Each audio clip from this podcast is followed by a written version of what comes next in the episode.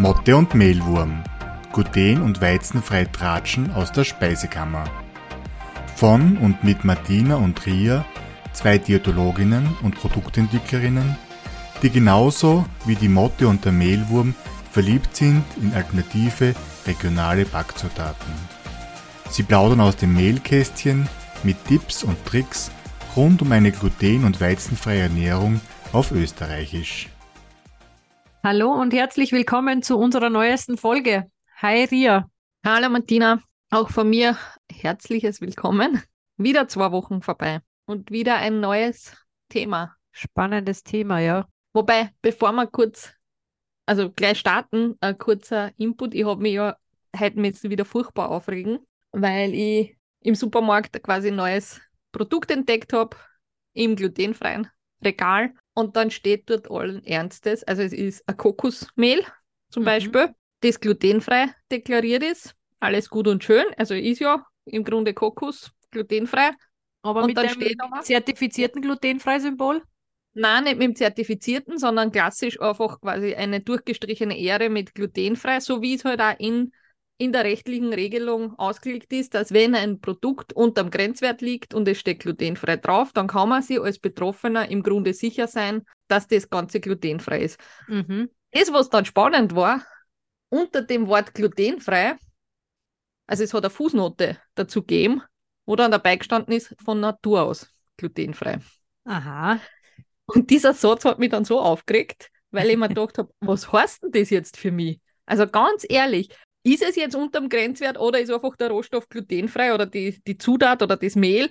Ja. Aber es kann nicht sichergestellt werden, dass das vielleicht in der Produktionsanlage doch mit irgendwas anderem in Berührung gekommen ist, wo ich sage, ähm, wissen die überhaupt, was es heißt? Oder wollen die uns einfach quasi verarschen? Also, wo, was ist der Sinn der Sache da dahinter? Wenn man wirklich darauf angewiesen ist, dass man sagt, für mich ist es wichtig, dass das glutenfrei ist, dann interessiert mich so ein Satz wie von Natur aus glutenfrei da dabei nicht. Ja. Entweder oder. Das, was jetzt einzig übrig bleibt, ist, ich muss nachfragen. Ich muss tatsächlich beim Hersteller nachfragen, wie ist das jetzt zum Verstehen?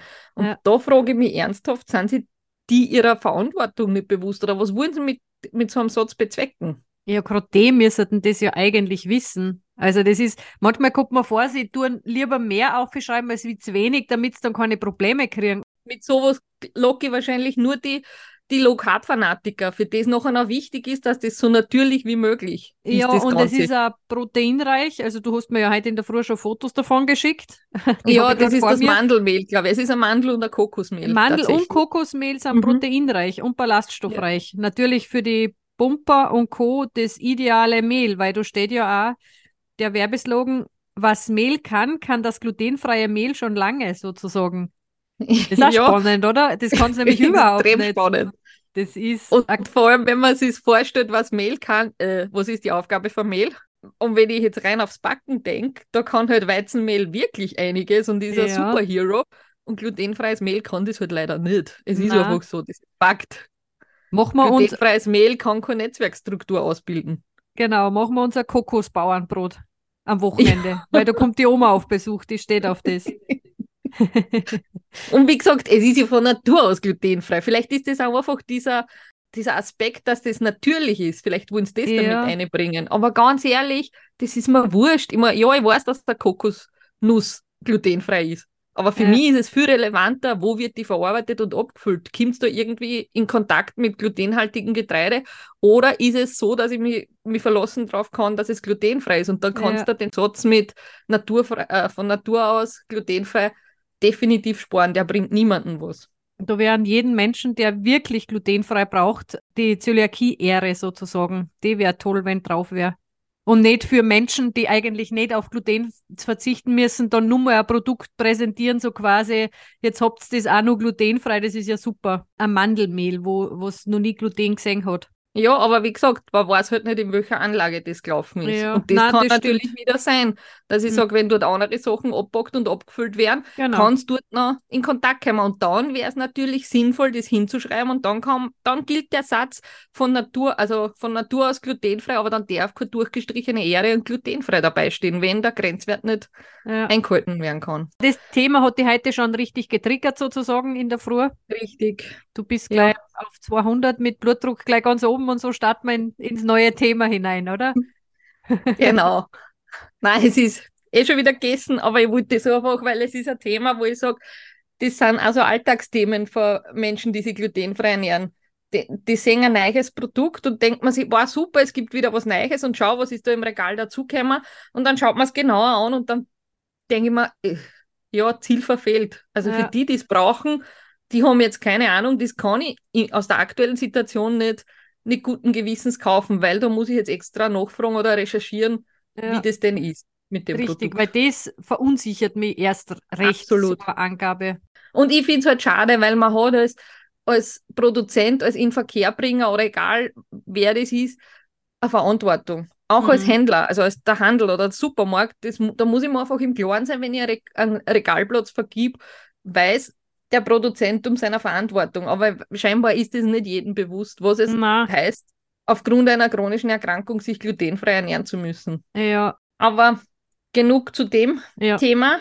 Wobei ich finde, es passt ganz gut, weil wir ja anlässlich des nächste Woche stattfindenden Awareness-Tages zum Thema Diabetes, also Weltdiabetestag, das ist ein ähnliches Thema, weil gerade auch der Diabetes, der braucht einfach Aufmerksamkeit. Da, sind, da stehen Menschen dahinter, da sind viele Menschen betroffen, also von unterschiedlichen Versionen oder Arten vom Diabetes, aber es muss einfach was passieren, dass die Gesellschaft viel mehr aware wird für Mhm. so Themen. Und genauso ist es mit der, egal ob das die Zöliakie ist, die gern mit dem Diabetes vergesellschaftet ist, oder eben generell mit der glutenfreien Ernährung, die man halt auch wirklich einer medizinischen Notwendigkeit und nicht aus einer Lust und Laune und Trend-Hopper-Situation quasi sich antut, sagen wir es einmal so.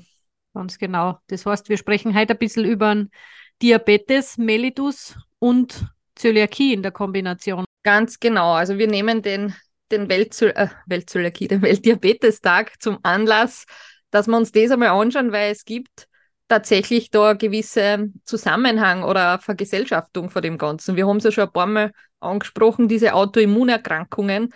Da kommt selten eine allein, beziehungsweise schlummern da oft andere Autoimmunerkrankungen auch noch in einem. Und eines so eine Kombination ist tatsächlich der Typ 1 Diabetes und die Zöliakie. Aber bevor wir da jetzt gleich losstarten, weil nicht jeder kennt die Fachbegriffe, nicht jeder kann mit dem was anfangen. Was ist denn jetzt überhaupt der Diabetes mellitus? Da haben wir ja Mhm. eigentlich unterschiedliche Formen. Ganz genau. Willst du erzählen, so ich? Ja, ich kann gerne mal losstarten. Grundprinzipiell gibt's beim Diabetes Unterscheidungen. Also der Diabetes ist einmal eigentlich eine Stoffwechselerkrankung, wo der Körper früher oder später nimmer ausreichend ein Hormon zur Verfügung hat, was Zucker in die Zellen bringt. Genau. Genau, Vielleicht das kann man auch kurz erklären, wer das, wie das Hormon heißt, also um welches Genau. Hormon es da geht. Das Schlüsselhormon, von dem ich sprich, nennt sich Insulin. Das hat man vielleicht schon mal gehört. Da macht es jetzt natürlich einen Unterschied, von welchem Typ ich betroffen bin. Du hast schon kurz gesagt, Typ 1 Diabetes. Das ist eher die Minderheit an Diabetika in Österreich, nicht in Österreich, sondern weltweit. Der Großteil der Menschen leidet oder ist nämlich an Typ 2 Diabetes erkrankt. Das würde ich sagen, sind 80 bis 90 Prozent weltweit sind vom Typ 2 Diabetes betroffen und den Typ 1, was du erwähnt hast, da sind eigentlich circa 5% betroffen. Ja. Früher hat man gesagt, Altersdiabetes Typ 2 und der jugendliche Diabetes Typ, typ 1. Von dem hat man sich jetzt ein bisschen verabschiedet, weil eigentlich hat es ein bisschen was mit der, natürlich mit der genetischen Veranlagung zu tun, aber auch mit der Körperzusammensetzung. Also man kann es vielleicht auch so sagen, der Typ 1 ist diese Autoimmunvariante, ähnlich wie bei einer Zöliakie, wo der Körper einen Prozess startet, um körpereigene Zellen zerstört, was Genau. in dem Fall dann die Insulin produzierenden Zellen, also die Zellen, die das Hormon herstellen, das verantwortlich ist, dass der Blutzucker, also der Zucker aus dem Blut in die Zellen kann und verwertet werden kann. Und der Typ 2 Diabetes, ganz salopp gesagt, kann man auch sagen, das ist in Wirklichkeit ein bisschen eine Wohlstandskrankheit. Mhm. Also den, ich, ich sage es jetzt ganz derb oder ganz simpel, den frisst man sich an. Es ist einfach so. Mhm. Natürlich immer die genetischen Veranlagungen vorausgesetzt, also auch die Veranlagung zu einem Typ-2-Diabetes vererbt sie. Also, dass man sagt, man ist schneller in, dem, in der Stoffwechselschieflage, dass man sagt, das Insulin wirkt nicht mehr. Oder man, man hat halt wirklich Blutzuckerproblematiken, die tendenziell sehr hoch, schnell hoch sind oder einfach das Ganze, Sto der Stoffwechsel nicht so funktioniert.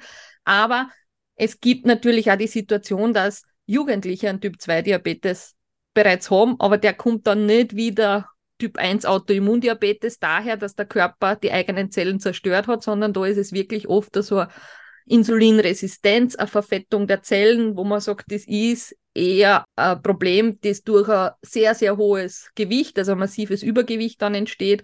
Und da man halt dann viele andere Faktoren in Wirklichkeit gleich dazu. Das geht von Blutdruck bis äh, Blutfettwerte, also Cholesterin, Triglyceride. Also das ist alles so ein ganzes Paket, wo sie eine Tür auftut und kommt, schaut man um die Ecke, hat man das nächste Problem in Wirklichkeit. Genau. Im Grunde ist es ja, also man sagt zwar Zuckerkrankheit, aber im Endeffekt ist es eine Fettkrankheit. Der Typ 2 Diabetes, genau. Also eigentlich ist mhm. das ja so einmal das Grundproblem, dass die Leber stark verfettet ist. Also du musst ja noch gar nicht massiv übergewichtig sein, wenn ich eine Fettleber habe, steigt das Risiko für einen Typ 2 genau. Diabetes. Genau. Auch der ist genetisch veranlagt, wie wir gesagt haben, aber wir kümmern uns heute eher um den Typ 1 Diabetes, weil wie du gesagt hast, das ist eine Autoimmunerkrankung, wo der Körper, der eigene Körper sich selbst angreift und die Zellen eben zerstört. Ich glaube, du hast es eh schon erwähnt, die eben das Insulin produzieren. Die ist gar nicht so selten vergesellschaftet mit eben einer Zöliakie. Genau. Wir können da vielleicht ganz kurz einen Exkurs noch mehr in die Details der Genetik machen. Wir haben das schon ein paar Mal ein bisschen angeschnitten, dass man ja die Zöliakie theoretisch an genetisch diagnostizieren kann, also zumindest die Veranlagung, dass man sagt, okay, gibt es da generell das Potenzial, dass hier Zöliakie, sprich diese Autoimmunerkrankung ausbildet oder nicht.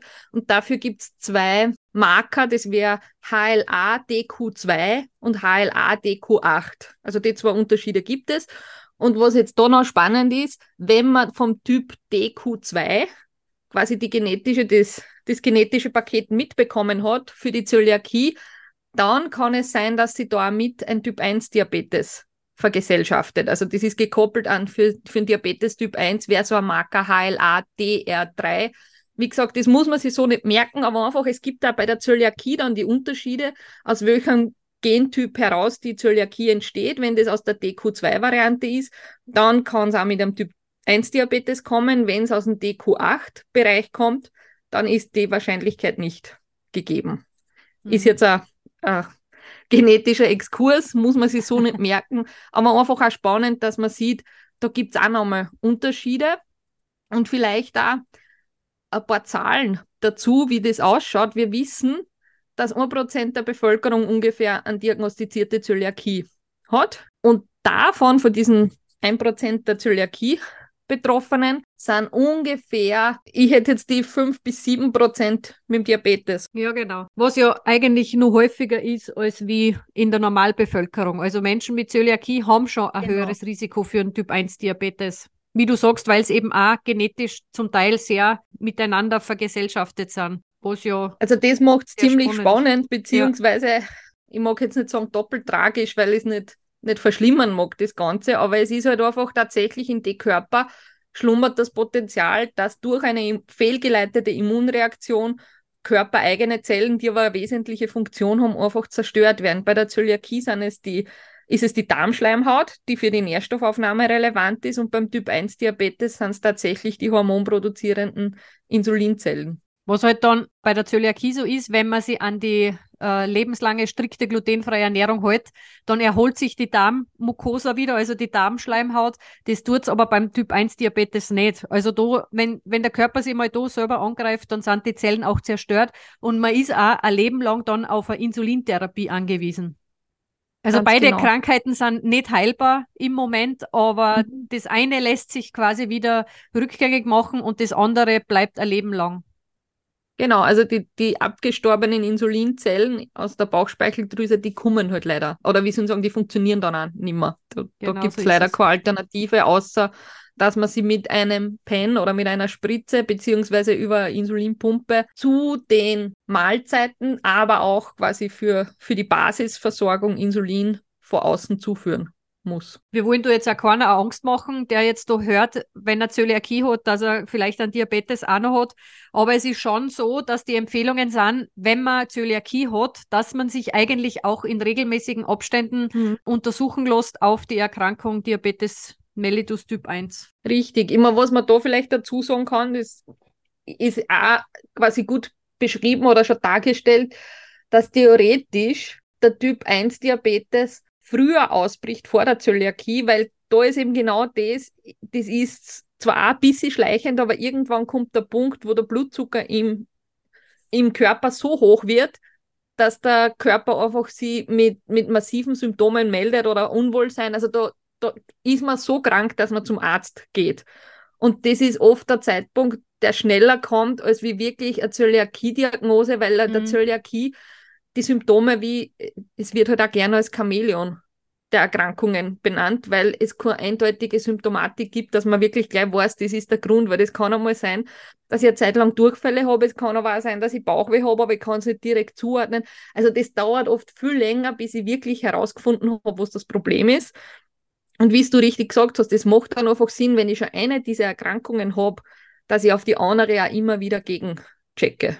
Jetzt weiß ich gar nicht, Weil, ob, ob ich es richtig gesagt habe. Ich glaube, ich habe es sogar ver verwechselt jetzt. Eigentlich ist es ja so, dass der Diabetes oft vorher da ist, so wie es das jetzt du genau. richtig gesagt hast. Und eigentlich, wenn man einen Typ 1 Diabetes hat, dann sollte man sich alle ein bis zwei Jahre eigentlich untersuchen lassen, ob man möglicherweise äh, nicht auch Zöliakie erkrankt ist, weil Richtig, die Zöliakie wobei, viel schleichender kommt als wie der Diabetes. Der ist irgendwie viel präsenter, wenn man, wenn Richtig, man daran aber erkrankt. es gibt natürlich auch die, die Ausnahmen von der Regel. Das habe ich genau. auch selber erlebt. Also eine Familie, die damals im Krankenhaus, in meiner Krankenhauszeit betreut habe, wo eben der eine, also ich habe den, den Bub betreut, eben über den Diabetes, also den habe ich jahrelang gekannt, ja. eben auch Ferienlagergeschichten und so.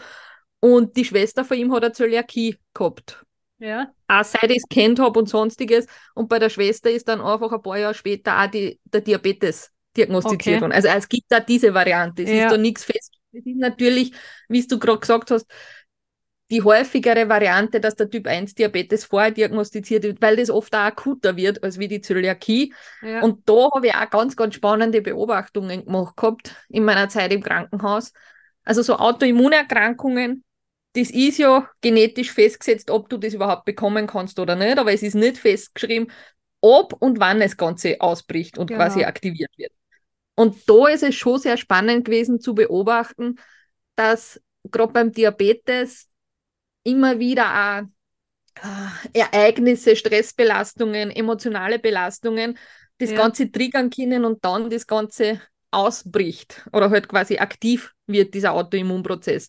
Wir haben zum Beispiel beobachten können, dass nach den Sommerferien, also gerade September, Oktober, waren viele Neudiagnosten von, der, ja. von Diabetes oder auch noch die Ferien, also generell auch noch die Osterferien oder noch die Weihnachtsferien.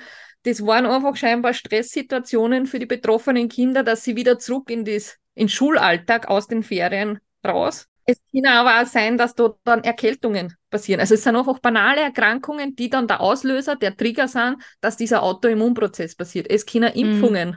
sowas ganz triggern. Also da ist nicht die Impfung schuld an sich, sondern das ist einfach ein Stress für den Körper, was man ja weiß. Das ist einfach eine also provozierte Immunreaktion. Und wenn man Genträger ist, dann kann natürlich genau das dann ausbrechen. Da habe ich gerade gestern eben auch ein bisschen in der Recherche bin ich abgedriftet und eben früher oder später kommt man auch auf das Thema Corona. Und mhm. das habe ich auch sehr spannend gefunden, weil du das gerade sagst, dass Beobachtungen seit eben Corona und Lockdown und Co.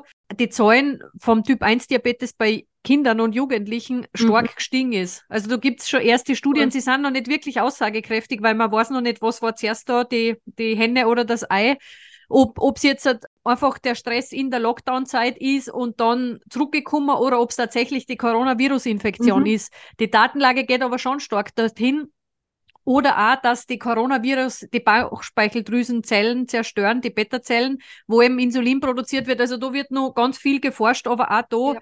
kann man schon sagen, dass in der Corona-Zeit tatsächlich es mehr zu, zu solchen Typ-1-Diabetes-Diagnosen gekommen ist. Das ist Mhm. ganz spannend. Und weil du das mit den Impfungen gesagt hast, da bin ich gestern auch über was drüber gestolpert, dass die Impfungen schon ziemlich freigesprochen sind wieder von, von einer möglichen Diabetes äh, Typ 1 Auslösung.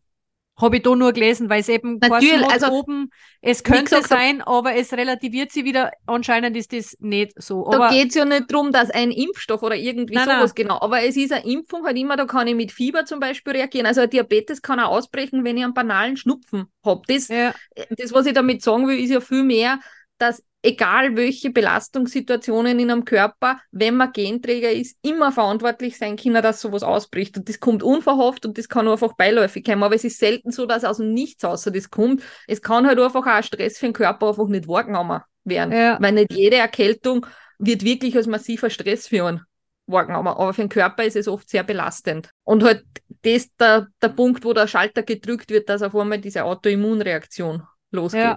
Und das Wesentliche dabei ist jetzt wirklich bei der Aussage, es gibt die verschiedenen Ursachen, die das dann tatsächlich auslösen können, aber wir können es nicht beeinflussen, wir können es nicht ändern. Also es heißt Genau. nicht, dass ich deswegen auf irgendwas verzichten oder irgendwas besonders tun soll.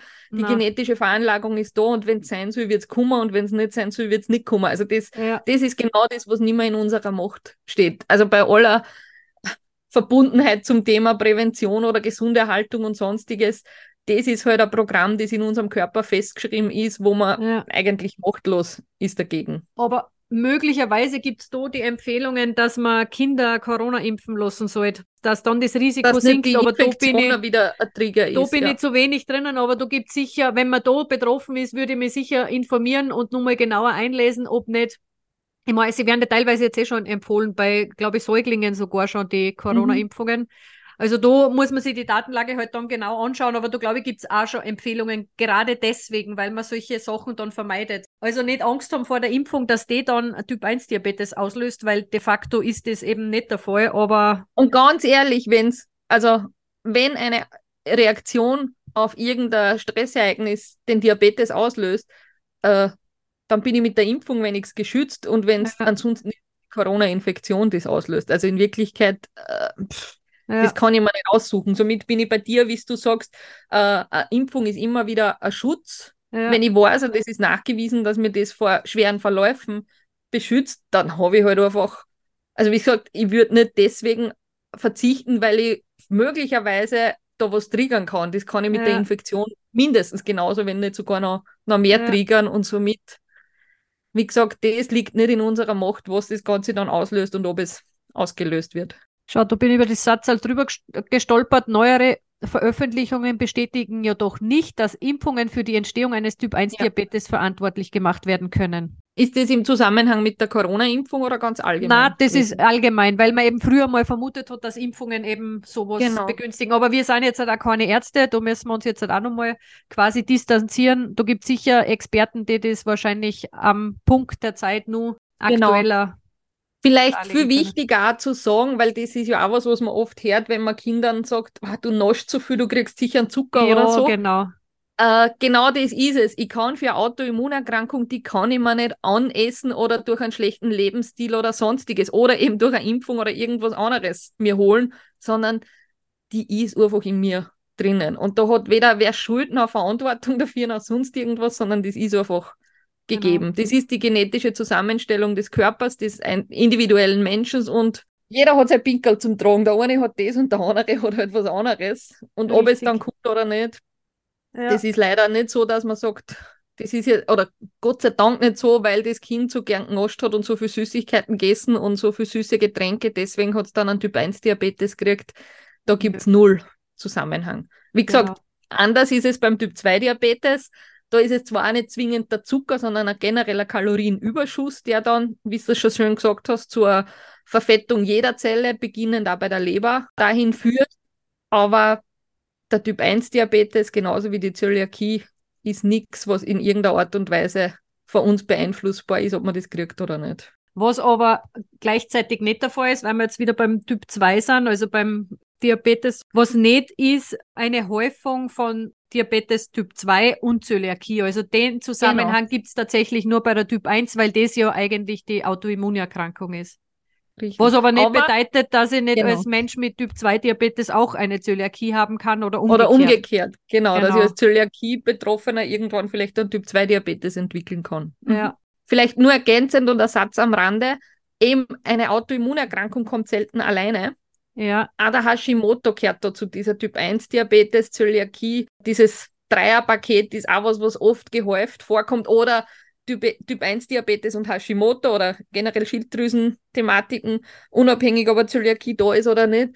Also das ist auch was, was man gut beobachten hat China schon, dass man wirklich da auch nochmal ähm, äh, einen Zusammenhang oder eine Vergesellschaftung der Autoimmunprozesse beobachten ja. kann. Und an der Stelle ist mir tatsächlich nochmal ganz, ganz wichtig, wenn ein Hashimoto da ist, nicht automatisch glutenfrei essen, sondern wirklich vorher eine Zöliakie-Diagnose machen. Weil man weiß es, durch ein Hashimoto ist es halt oft so, man hält sich nicht ganz so streng. Also halt gerade was Kontaminationen oder sonstige Themen sind, das ist nicht ganz so schlimm, weil ich halt keine Schleimhautschädigung durch die glutenhaltige Ernährung verursache, sondern oft wirklich, ich, ich mag es jetzt überzeichnet sagen, nur ein besseres Wohlbefinden durch die glutenfreie Ernährung mhm. sich einstellt. Aber wenn man sauber weiß, dann sollte man sich auch sauber glutenfrei ernähren, also wirklich streng und auch kontaminationsfrei, so wie es halt für uns gut passend ist und nicht eine mögliche Zöliakie-Diagnose verschleppen und trotzdem eine, eine Schleimhautschädigung, zwar nicht in dem Ausmaß, wie wenn man sich glutenhaltig ernährt, aber es reicht halt oft schon ein bisschen was, damit die Schleimhaut beleidigt ist und ich mhm. dadurch zu Nährstoffmangel Erscheinungen komme oder halt langfristig natürlich die Konsequenzen einer dauerhaften Entzündung habe und das, das wäre halt extrem schade. Drum, mhm. da bitte nochmal der Appell, nie einfach so glutenfrei essen, sondern immer eine saubere Diagnose und zur Not die Genanalyse machen lassen. Weil wenn ich dann ausschließen kann, ich bin einfach vom Gentyp her, kann ich gar keine Zöliakie kriegen, dann, dann ist es auch okay. Dann kann man sich quasi sporadisch glutenfrei ernähren, ohne schlechten Wissen. Das ist ja okay dann. Aber wir sind jetzt eh schon beim, beim Thema Ernährung wieder. Ich ja. glaube, das ist vielleicht auch ganz spannend, jetzt dazu so, wie schaut es eigentlich dann aus, wenn ich einen Diabetes Typ 1 und eine Zöliakie habe? Wie funktioniert das? Ernährungstechnisch gibt es keine tatsächlichen Empfehlungen für einen Typ 1 Diabetes. Also wenn man an Typ 1 Diabetes erkrankt ist, dann muss man sich nicht anders ernähren, als eigentlich so die gesunden Ernährungsempfehlungen sind.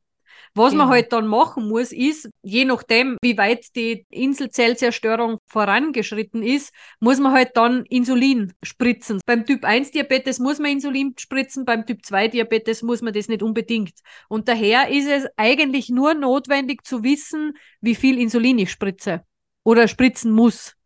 Genau, für das, was ich gegessen habe an Kohlenhydraten in Wirklichkeit. Genau so ist es, weil das Insulin wird für Kohlenhydrate quasi notwendig. Das brauche ich jetzt nicht fürs Eiweiß oder fürs Fett, sondern immer, wenn ich irgendwas isst, wo Kohlenhydrate drinnen sind oder wo Zucker enthalten ist oder trinke zum Beispiel, dann muss ich dem Körper helfen, den Zucker in die Zellen zu bringen. Und das mache ich mit mhm. dem Insulin, was ich von außen zuführe. Und da kann man jetzt eh keine Empfehlungen nicht geben, wie viel Insulin man spritzen muss, sondern das muss in einer Beratung mit dem Arzt und mit DiätologInnen besprochen werden, berechnet werden also als Hilfestellung, wie es du richtig gesagt hast, es geht darum, die Insulinmenge an die gegessenen Kohlenhydrate anzupassen. Und da gibt es als Hilfestellung die, die Einheiten, also die Kohlenhydrateinheiten, wo sie 10 Gramm Kohlenhydraten Hydrate in einer Einheit verstecken oder drin enthalten sind. Und als Betroffener mache ich mir eben, wie du schon gesagt hast, mit dem Arzt, mit der Diätologin, mit dem Diabetesberater. Also es wird herausgefunden,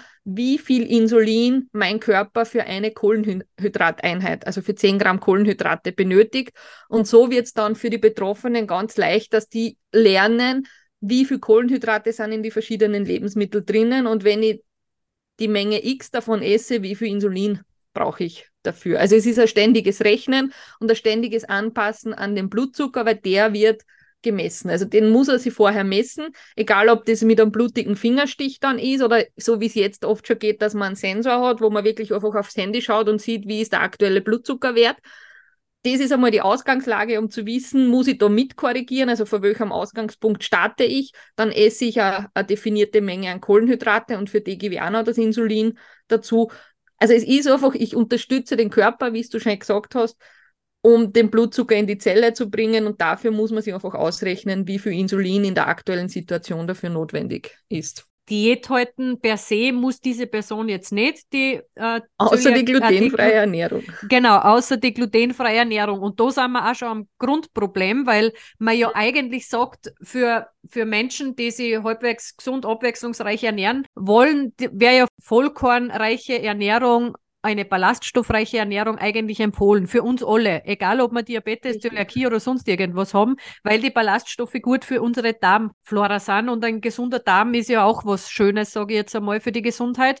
Und deswegen sollte man eigentlich auch ausreichend Ballaststoffe essen. Und das ist aber auch oft das Grundproblem, was bei der glutenfreien Ernährung das Ganze ein bisschen schwierig macht. Wir haben schon ein paar Mal erwähnt, dass glutenfreie Produkte relativ arm an Ballaststoffen sind. Und im Gegenteil noch dazu, sie sind halt oft mit sehr schnell verfügbaren Kohlenhydraten ausgestattet, durch einen hohen Stärkeanteil, also wo man sagt, das ist wirklich nur die Stärke, Stärkemehle und da sind jetzt keine Eiweiße und keine Fettbestandteile mit dabei oder die Ballaststoffe.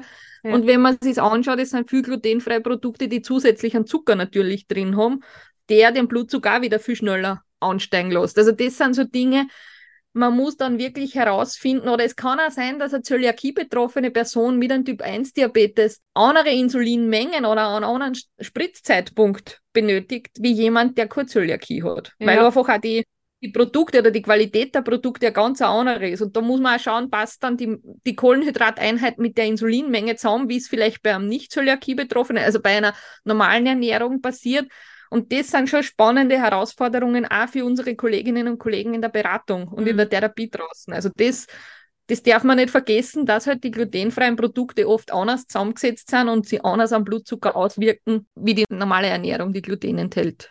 Nicht nur das, sondern auch wenn jemand bereits Typ 1 Diabetes hat, und dann erst die Zöliakie-Diagnose kriegt, mhm. sozusagen ganz schleichend hat sich der Darm bereits zerstört. Das kann sogar sein, wenn sich der Darm nach einer glutenfreien Ernährung wieder erholt, dass man dann ganz an andere Insulinmengen benötigt. Also Richtig. sprich, dass sich der Blutzucker wieder ganz anders verhaltet als wie vor der Zöliakie-Diagnose. Also da muss man eh in ständiger Abklärung sein und tatsächlich dem Körper ein bisschen Zeit geben, bis man das wieder richtig eingestellt hat. Das Bewusstsein, dass die ja. Schleimhaut, wenn die geschädigt ist, anders oder schlechter aufnimmt, als wie wenn die genau. wieder funktioniert und intakt ist, nachdem man sie glutenfrei ernährt. Ja, ja ist ganz spannend.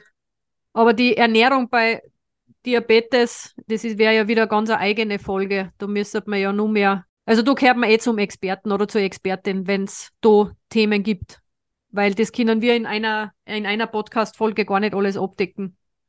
Na, das stimmt. Und wie gesagt, die, die Ernährung beim Typ 2 Diabetes, das ist sowieso nochmal ganz ein anderes Paar Schuhe, also ein ganz genau. anderes Kapitel, weil da geht es natürlich, da ist auch die Therapie der erste Schritt tatsächlich ein lebensstilmodifizierender Ansatz, wo es die Ernährung und Bewegung betrifft, bevor man überhaupt mit Medikamenten startet. Und da kann ich Medikamente geben und muss nicht gleich Insulin spritzen, aber da kommt ja von einer anderen Ecke. Also da ist es ja mhm. wirklich äh, Lebensstil, also ein schlechter Lebensstil führt zu einem Typ-2-Diabetes und dann ist der erste Ansatz, den zu verändern, damit es wieder besser wird, was beim Typ 1 aber nicht geht. Und da bin ich bei dir, das wäre in Wirklichkeit nochmal eine komplett andere Folge, um, ja. um diese Themen, die halt von äh, Diabetes, also von erhöhtem Blutzucker bis Blutdruck, bis Übergewicht, bis Fettstoffwechselstörung, also Cholesterin, Triglyceride, da gibt es ja wahnsinnig viele Ansätze, die jeder individuell dann machen kann und Ganz ehrlich, unterm Strich schafft man es aber oft mit einer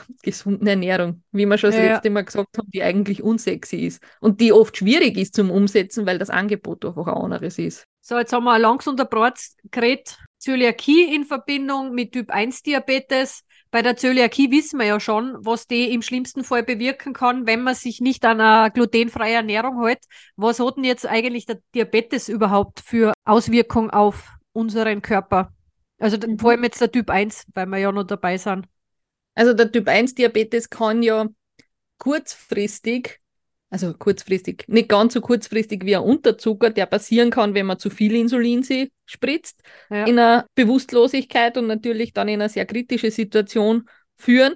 Aber ein unbehandelter Typ 1 Diabetes, sprich, wenn zu wenig Insulin da ist und der Blutzucker steigt und steigt und steigt, kann man in Wirklichkeit in ein Koma bringen. Also einfach eine, eine Ketoazidose, wo man halt wirklich quasi das Bewusstsein auch verliert. Das ist nicht ungefährlich, also das ist wirklich was, was man was lebensbedrohlich dann wird. Also da sieht man, wie essentiell es eigentlich ist, dieses Hormon Insulin, dass das zur Verfügung steht und ja. dass der Blutzucker runterreguliert wird. Aber da, wie gesagt, das ist eher was, was kurz- oder mittelfristig passieren würde. Also das ist nichts, was über Jahre geht.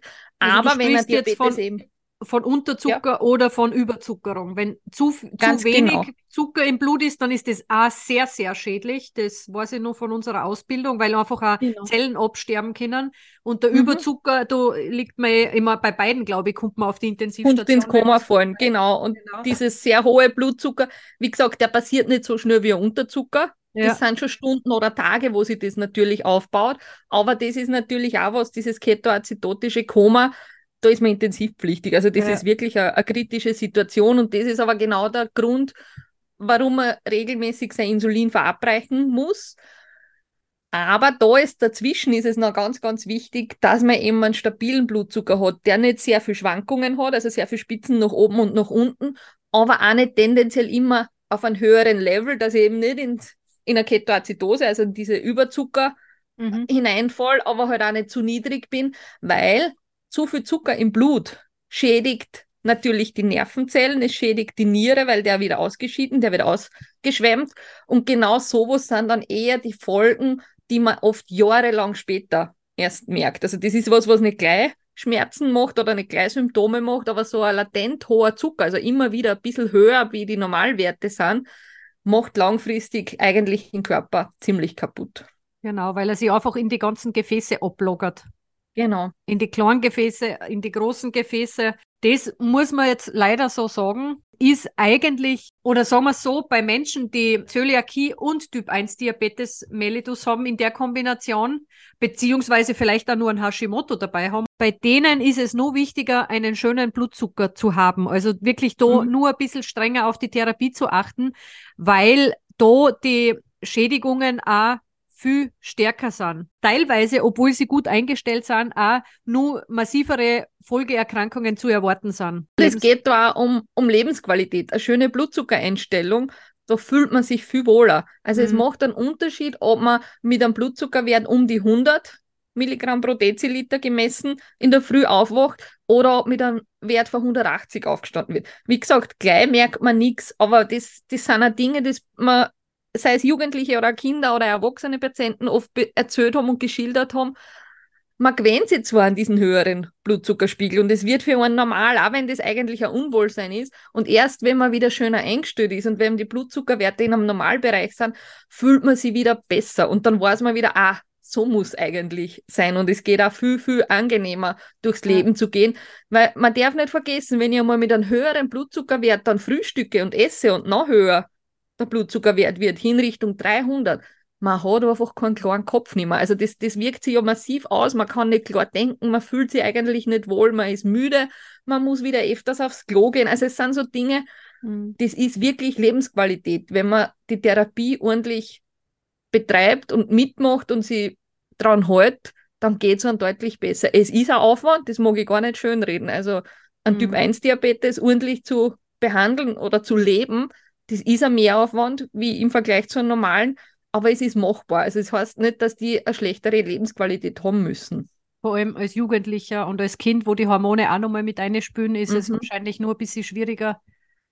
Klar, weil man versteht oft den Körper nicht. Man kann nicht adäquat reagieren, weil der Körper nicht so reagiert, wie man es erwarten würde oder wie das Lehrbuch das sagt. Und ja. dann kommt noch dazu, dass er einfach anzwidert und mühsam ist. Also das ja. darf man ja auch nicht vergessen. Ja, vor allem also glutenfrei und Diabetes sozusagen und nur Insulin spritzen. Aber weil du das gesagt hast, das erwähnen wir zum Schluss vielleicht auch nochmal kurz, weil es eines von den häufigsten Signale überhaupt ist, dass man möglicherweise an einem Diabetes erkrankt ist, das häufige auf die Toilette gehen müssen, sozusagen, mhm. weil ja der Körper versucht, den Zucker, der so viel im Blut herumschwimmt, über die Niere wieder loszuwerden und auszuscheiden. Äh, und auf der anderen Seite hat man auch ein vermehrtes Durstgefühl. Also wenn man das ja. verstärkt plötzlich hat, ich meine nicht, weil es jetzt warm ist und ich habe viel geschwitzt und habe plötzlich einmal einen Durst, aber wenn man das über längere Zeit wirklich gespürt, dass man oft aufs Klo gehen muss und viel Durst hat, dann ist Zeit, dass man sich einmal ähm, eine Diabetesabklärung Uh, ja, und es geht in Wirklichkeit beim Hausarzt, diese normale Blutabnahme, sieht genau. man schon in Wirklichkeit die ersten Anzeichen in die Richtung. Aber es ist ähnlich wie bei der Zöliakie, es wird oft lang übersehen. Ja. Weil es sind auch so unspezifische Sachen, wo man entweder dann gar nicht gleich einmal zum Arzt geht oder man das halt nicht, nicht wirklich einordnen kann, dass das ein Grund wäre oder zu welchem Arzt gehe ich jetzt. Wie gesagt, es geht beim Typ 1 Diabetes schneller als wie bei der Zöliakie, aber trotzdem kenne ich ja einige, wo es wirklich lang dauert haben und denen ist lang nicht gut gegangen, bis man dann tatsächlich draufgekommen ist. Ja. Es könnte vielleicht ein Typ 1 Diabetes sein. Also das, was man euch da wieder nur mitgeben kann, wenn es jemand betrifft, hört's auf den Körper. Also das ist ganz, ganz wichtig, mhm. wenn irgendwas nicht stimmt, lieber einmal zu viel zum Arzt gehen wie zu wenig, lieber einmal zu viel hinterfragen, auch beim Arzt bewusst nochmal nachfragen, was kann das sein, das und das ist mir aufgefallen, das ist anders wie vorher. Quasi, weil so eine Diagnose lässt sich gemeinsam viel besser stellen, als wie wenn der Arzt irgendwas auf Verdacht, ich muss dem auch Informationen geben, dass der auf was draufkommen kann. Sagen wir es mhm. einmal so. Und genau deswegen ist der Weltdiabetestag da, dass man genau auf solche Sachen wieder hinweist. Also wir wollen keine Ängste schüren, aber wir wollen darauf hinweisen, dass es das Thema gibt, vor allem in Kombination mit Zöliakie, halt nur ein bisschen häufiger. Genau. Was man tun kann, immer mit solchen Themen kehrt man immer zur Ärztin oder zum Arzt in weiterer Folge zur Abklärung, was eben besonders wichtig ist. Und das, glaube ich, haben wir mit der Folge wieder mal dargelegt sozusagen. Und gut zusammengefasst, genau. Ja, ob es gut war, wissen wir jetzt nicht, aber wir haben es einmal versucht. Ein Versuch des guten Zusammenfassens. Genau. Und wenn es noch Fragen dazu gibt oder irgendwie andere Anmerkungen, Informationen, wenn es noch mehr wissen wollt in andere Bereiche, ihr dürft euch natürlich wieder gern melden. Unsere Mailadresse kennt ihr. Das wäre podcast.mottemailwurm.at oder auf Social Media anschreiben. Wir, wir sind freuen uns natürlich zu lesen. Genau, für euch da. Aber in diesem Sinne, nächste Woche dann einen schönen Weltdiabetestag und auch sonst lasst es euch gut gehen. Wir hören uns wieder in zwei Wochen. Bis dahin. Ciao. Tschüss.